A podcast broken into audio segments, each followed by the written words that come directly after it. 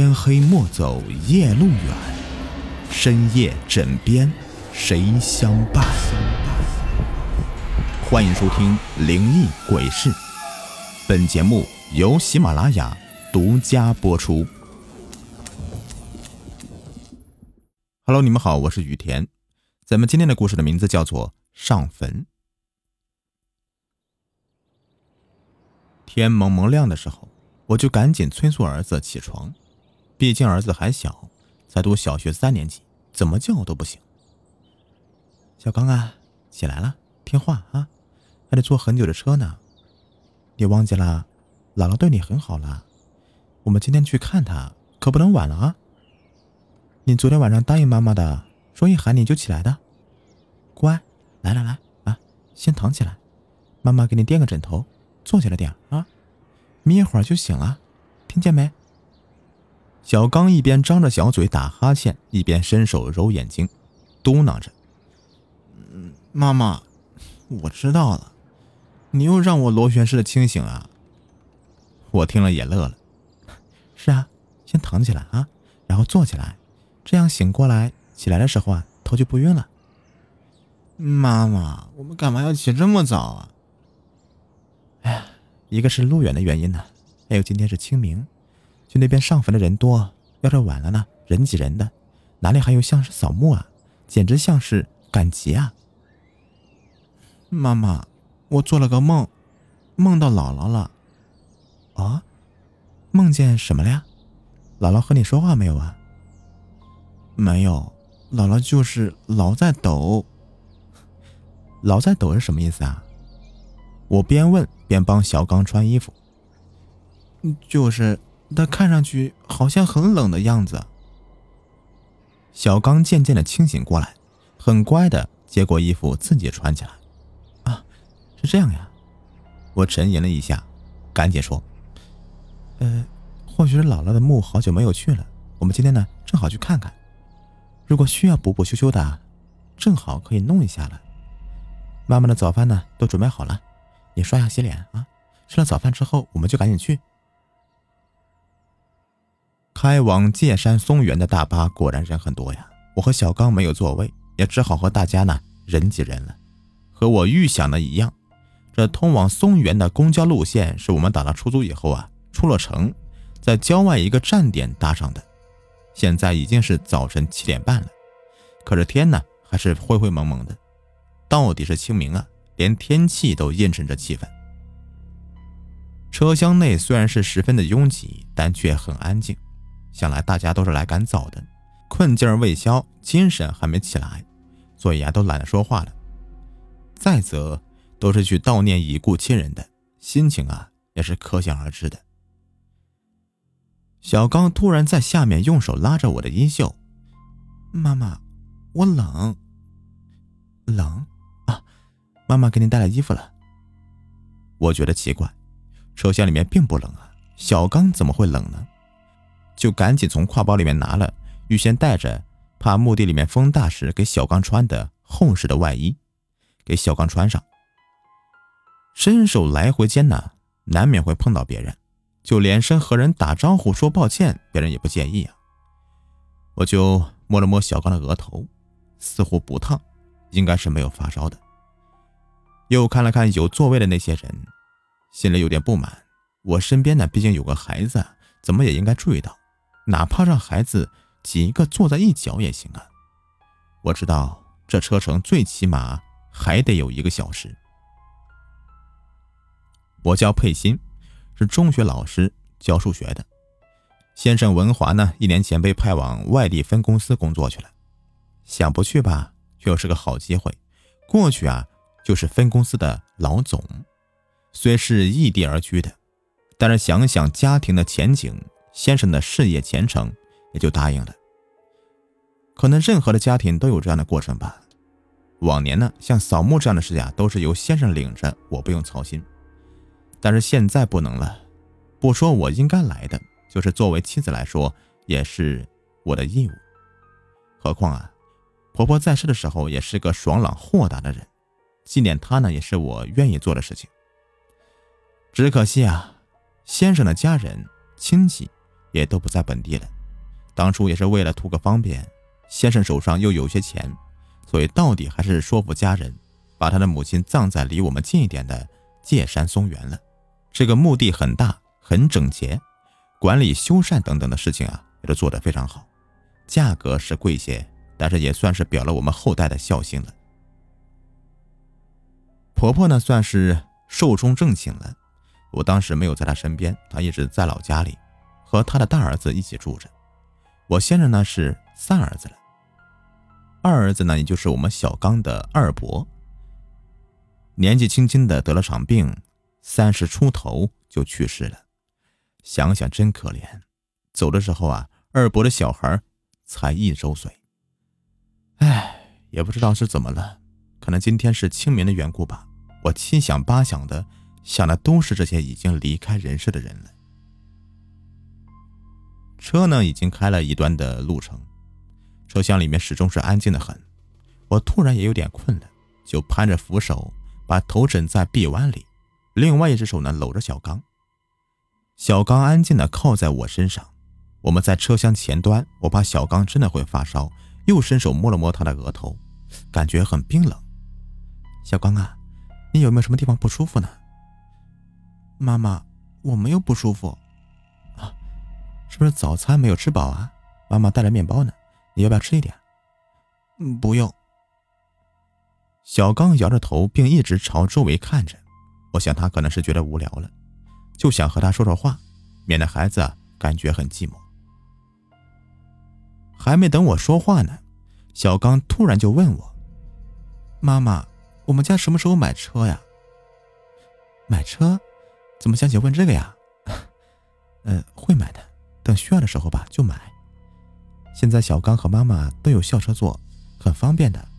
我们暂时不需要，知道吗？妈妈，爸爸说以后我们买车要买自动波的。那当然了，开起来方便。什么是自动波呀，妈妈？怎么说呢？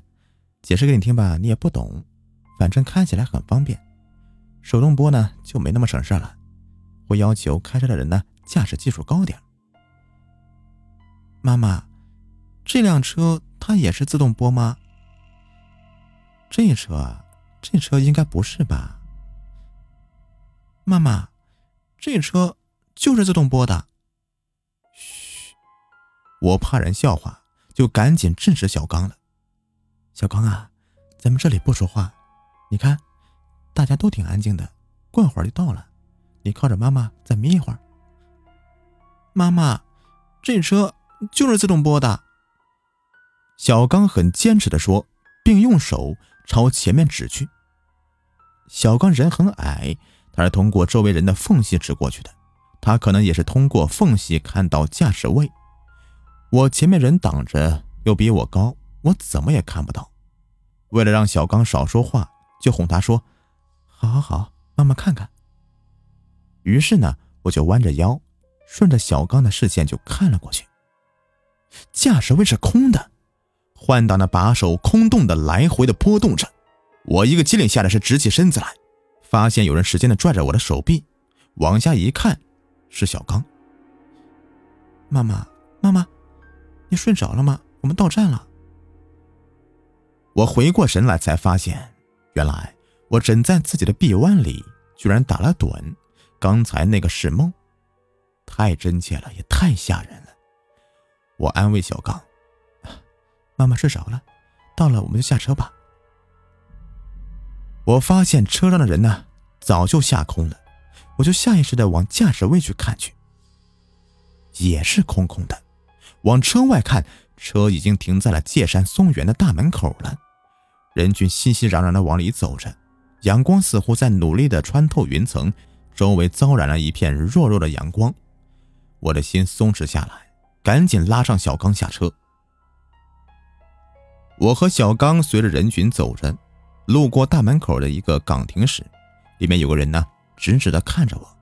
我回头看了一眼，那个人五十开外的样子，穿着半新不旧的蓝色工作服，估计是值班门卫之类的。只是不明白他这个人怎么看人很专注仔细的样子呢？难道我们认识吗？我一边回过头来，顺手摸摸小刚的头发，一边在记忆里面搜索这个人我是否认识。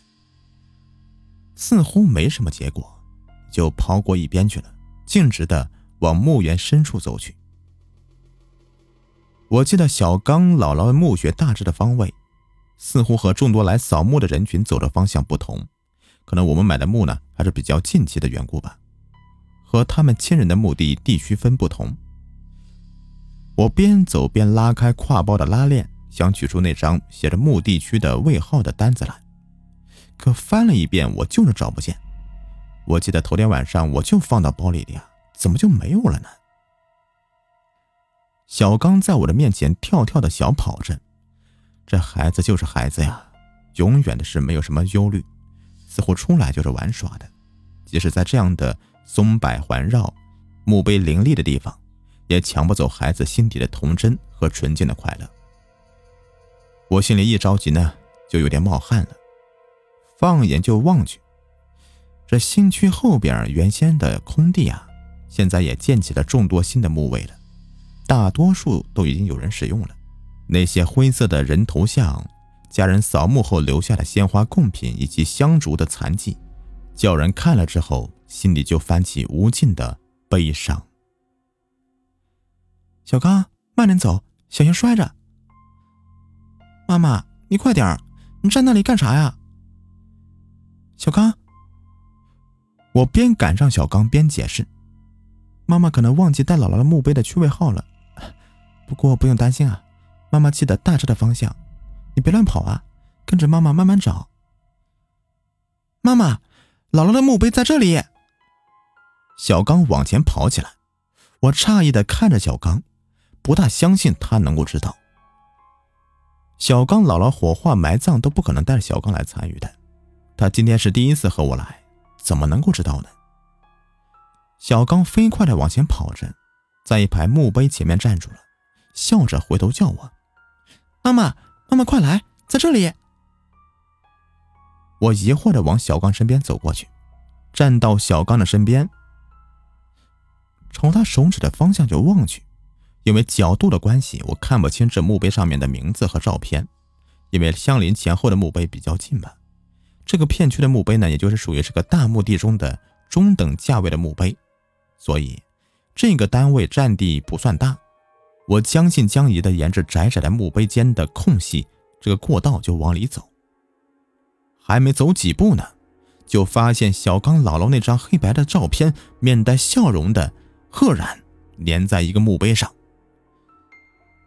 不知道是疑惑还是紧张还是什么，久别的伤心了，眼泪一下子。就涌了出来，我哽咽着唤小刚过来，心想这样的地方可能是孩子不该来的吧。孩子的心境，眼睛也干净，或许会看到什么不该看的东西吧。和他姥姥祭拜之后呢，还是早点回去吧。我就看着婆婆的照片呢，笑得那么的祥和，而这笑的也是显得如此不真实了，虚无了。要知道，这个生命曾经是存活过的呀。是曾经生动的呀，有着血肉呼吸的，但是去了就是去了。墓碑下不过是一堆骨灰，那既带不了什么生命，也带不了什么思想，什么也没有。甚至这样的墓位，在活生生的感情记忆的衬托下，显得越发的没有意义，那么的空洞。妈妈，姥姥是不是在墓碑下面呢？小刚摇着我的手问道：“傻孩子。”当然不是了，姥姥已经在天上了。这里呢，不过是为了纪念姥姥留下一个地方而已！不要乱讲哦。妈妈，可是姥姥说她不是在天上。什么？不要乱说啊！你不是说姥姥在梦里面没有和你说话吗？妈妈，姥姥是没和我说话，但是姥姥好像看到我很害怕。小刚，妈妈要生气了，你怎么乱说呢？什么害怕呀？那不过是个梦而已啊！小孩子不懂就不要乱说话，这样不好。妈妈和你说多少次了，不能够想什么就说什么，让别人听见了多不好啊！妈，妈妈，我不乱说了。但是，妈妈，你为什么老是叫我小刚呢？我更加莫名其妙起来，赶紧用手摸摸小刚的额头，怕他是真的生病了。看来我得赶紧带他离开这里。我就一边赶紧的把包里面带来的扫墓贡品等等往外面掏，一边说：“小刚呢，听话，我们得抓紧时间了，和姥姥默默的说说话啊，祝姥姥在那个世界里面安心，保佑我们平安。然后呢，我们就趁早回家去吧。啊，嗯，好的，妈妈。可是妈妈，姥姥说我不叫小刚，姥姥叫我小智。什么？小智？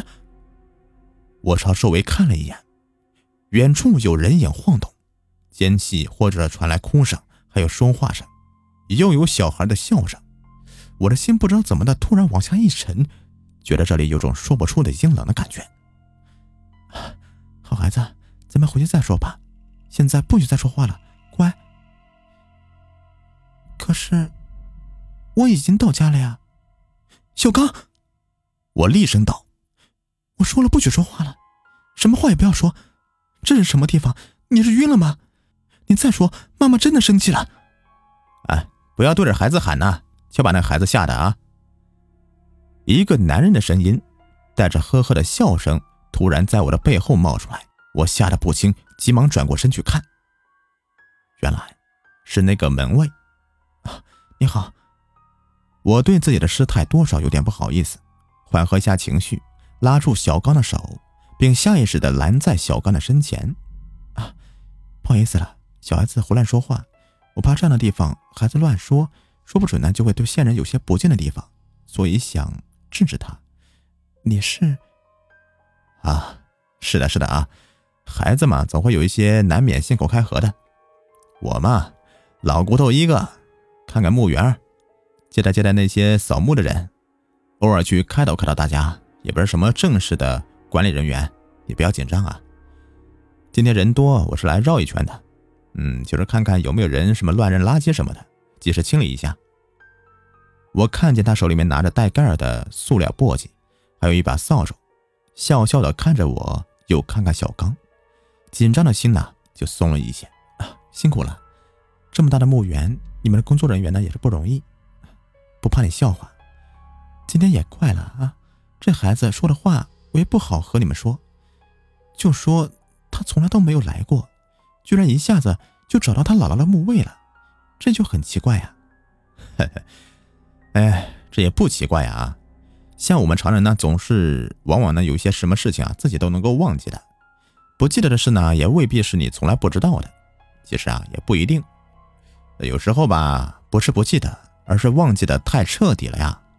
啊，呃，怎么称呼你啊？啊，我我姓于，叫佩欣，这是我儿子小刚。好，这样啊，好，好，好。我只想和你说呀，这孩子的话必定有他的道理的，或许啊，你该听听。我心中不免有所不快，或许刚才小刚的胡言乱语被这人给听到了，嘴上还是客气的说：“都说这里是到家了，这还能是有道理的话吗？你说呀。”这不吉利的话也叫道理了？那世界上就没有什么道理的话了吧？啊！那男子突然笑起来，转而又抬头注视着我说道：“莫停留在眼前看到的呀，你或许往后看看，就知道了呢。”我疑惑的看着他，又去看小刚，突然发现小刚已经不在眼前了。我一下慌了神，赶紧去找。可没等我转身站稳呢，就看到小刚已经站在他姥姥后面一排的那个双穴前了。我朝那个墓碑望去，只见上面左右赫然写着“爱妻于佩仙之墓，爱子刘兴志之墓”。我颓坐在地上，已经不知道过去多久了。那个好心的人呢？漠然地站在我和小智的墓碑前，或许他在哀悼，或许在感怀。我想，并不是所有的人都能够看到我们，只是这死亡原来也是清醒的过程呢。我不知道原来是需要这样的过程的。小刚，不，应该说是小智，趴在我的膝盖上睡着了。我应该是无泪的，但是我却泪流不止。我甚至感到了泪水的温度。我很好奇，也很迷茫。我的无声无息，似乎就是一种消亡的觉醒。那位老人好心的说道，缓和的和我说：“这样的人很多呀，你不要担心了，你们必定有你们去的地方，只是你们还没走成，可见你的心有不甘呐。不过，你现在知道就好。”我打量着这个阴阳两隔的人。才确信，原来不同的空间是有特殊能力的人能够看透双面的，就仿佛对别人来说，活着的与逝去的是水面之上与水面之下，仿佛蚊子的卵长出翅膀变成了蚊子，便再也回不到水里的一样。但是很多事情我们无法知晓，正如我无法在有生之日知道我此刻居然能够有这样的观和感。我早就想起了一切，那个明媚的春游，那个欢声笑语、童声歌唱充斥的车厢里，那车祸瞬间，我的抉择。人生是有很多选择，瞬间的选择往往是人内心中最真实的一面。想到这里，我看了看躺在我怀里面酣睡的小智，我的儿子。我轻声问那位好心的老者：“你能看到我们？”可你怎么仿佛认识我们呢？挺轰动的事故啊！一个好老师啊！那个在车毁人亡之前被推出车窗的，应该是小刚吧？是，小刚，我的侄子。他的父亲年轻时候就病死了，他妈妈又改嫁了。他那时候还小，我一直觉得小刚很可怜。不容易呀，哎，你一直认为现在和你在一起的才是小刚，可见呢，你是不希望自己的儿子小智和你一起走的吧？这人呐，潜在的思想真的是很曲折呀。不过，该弄明白的该弄明白，也该走的时候啊，要走了。哎呀，老者不停的唏嘘着，我看着他的背影。又看看周遭，原来儿子说我们到家了，是对的。当然，我们还要启程，可能路途更远吧。小智突然醒了，对我说：“妈妈，爸爸和哥哥来了。”老者重新的拾起扫帚和簸箕，来回扫起来。远处，文华牵着小刚的手走过来。他们怀里分别抱着大树百合，我居然没有久别的感动。这一幕就仿佛是在看别人的故事一样。儿子小刚也特别的安静，乖乖的牵着我的手，默默的重视他们。老者背对着文华他们的方向看了我一眼，慈祥的笑笑：“远着些吧，他们会感觉到的。”我心想：“我远着些吧。”瞬间，我和小智就退得很远，一切都变得渺茫起来。我觉得释然了。我看到儿子小智微笑着抬头看着我，我最后回头看向我和小智的墓碑，只见小刚重重的跪了下去。随着他的这一跪，我顿时觉得烟消云散了。想起今天要推荐的 AD 钙奶，我瞬间呢又来了精神。废话不多说呀，这个原价四十九块九，在节目的进度条上方的购物车里面领三十元的券下单呢，只需要十九块九一箱，精选优品不要错过，感谢你们的支持。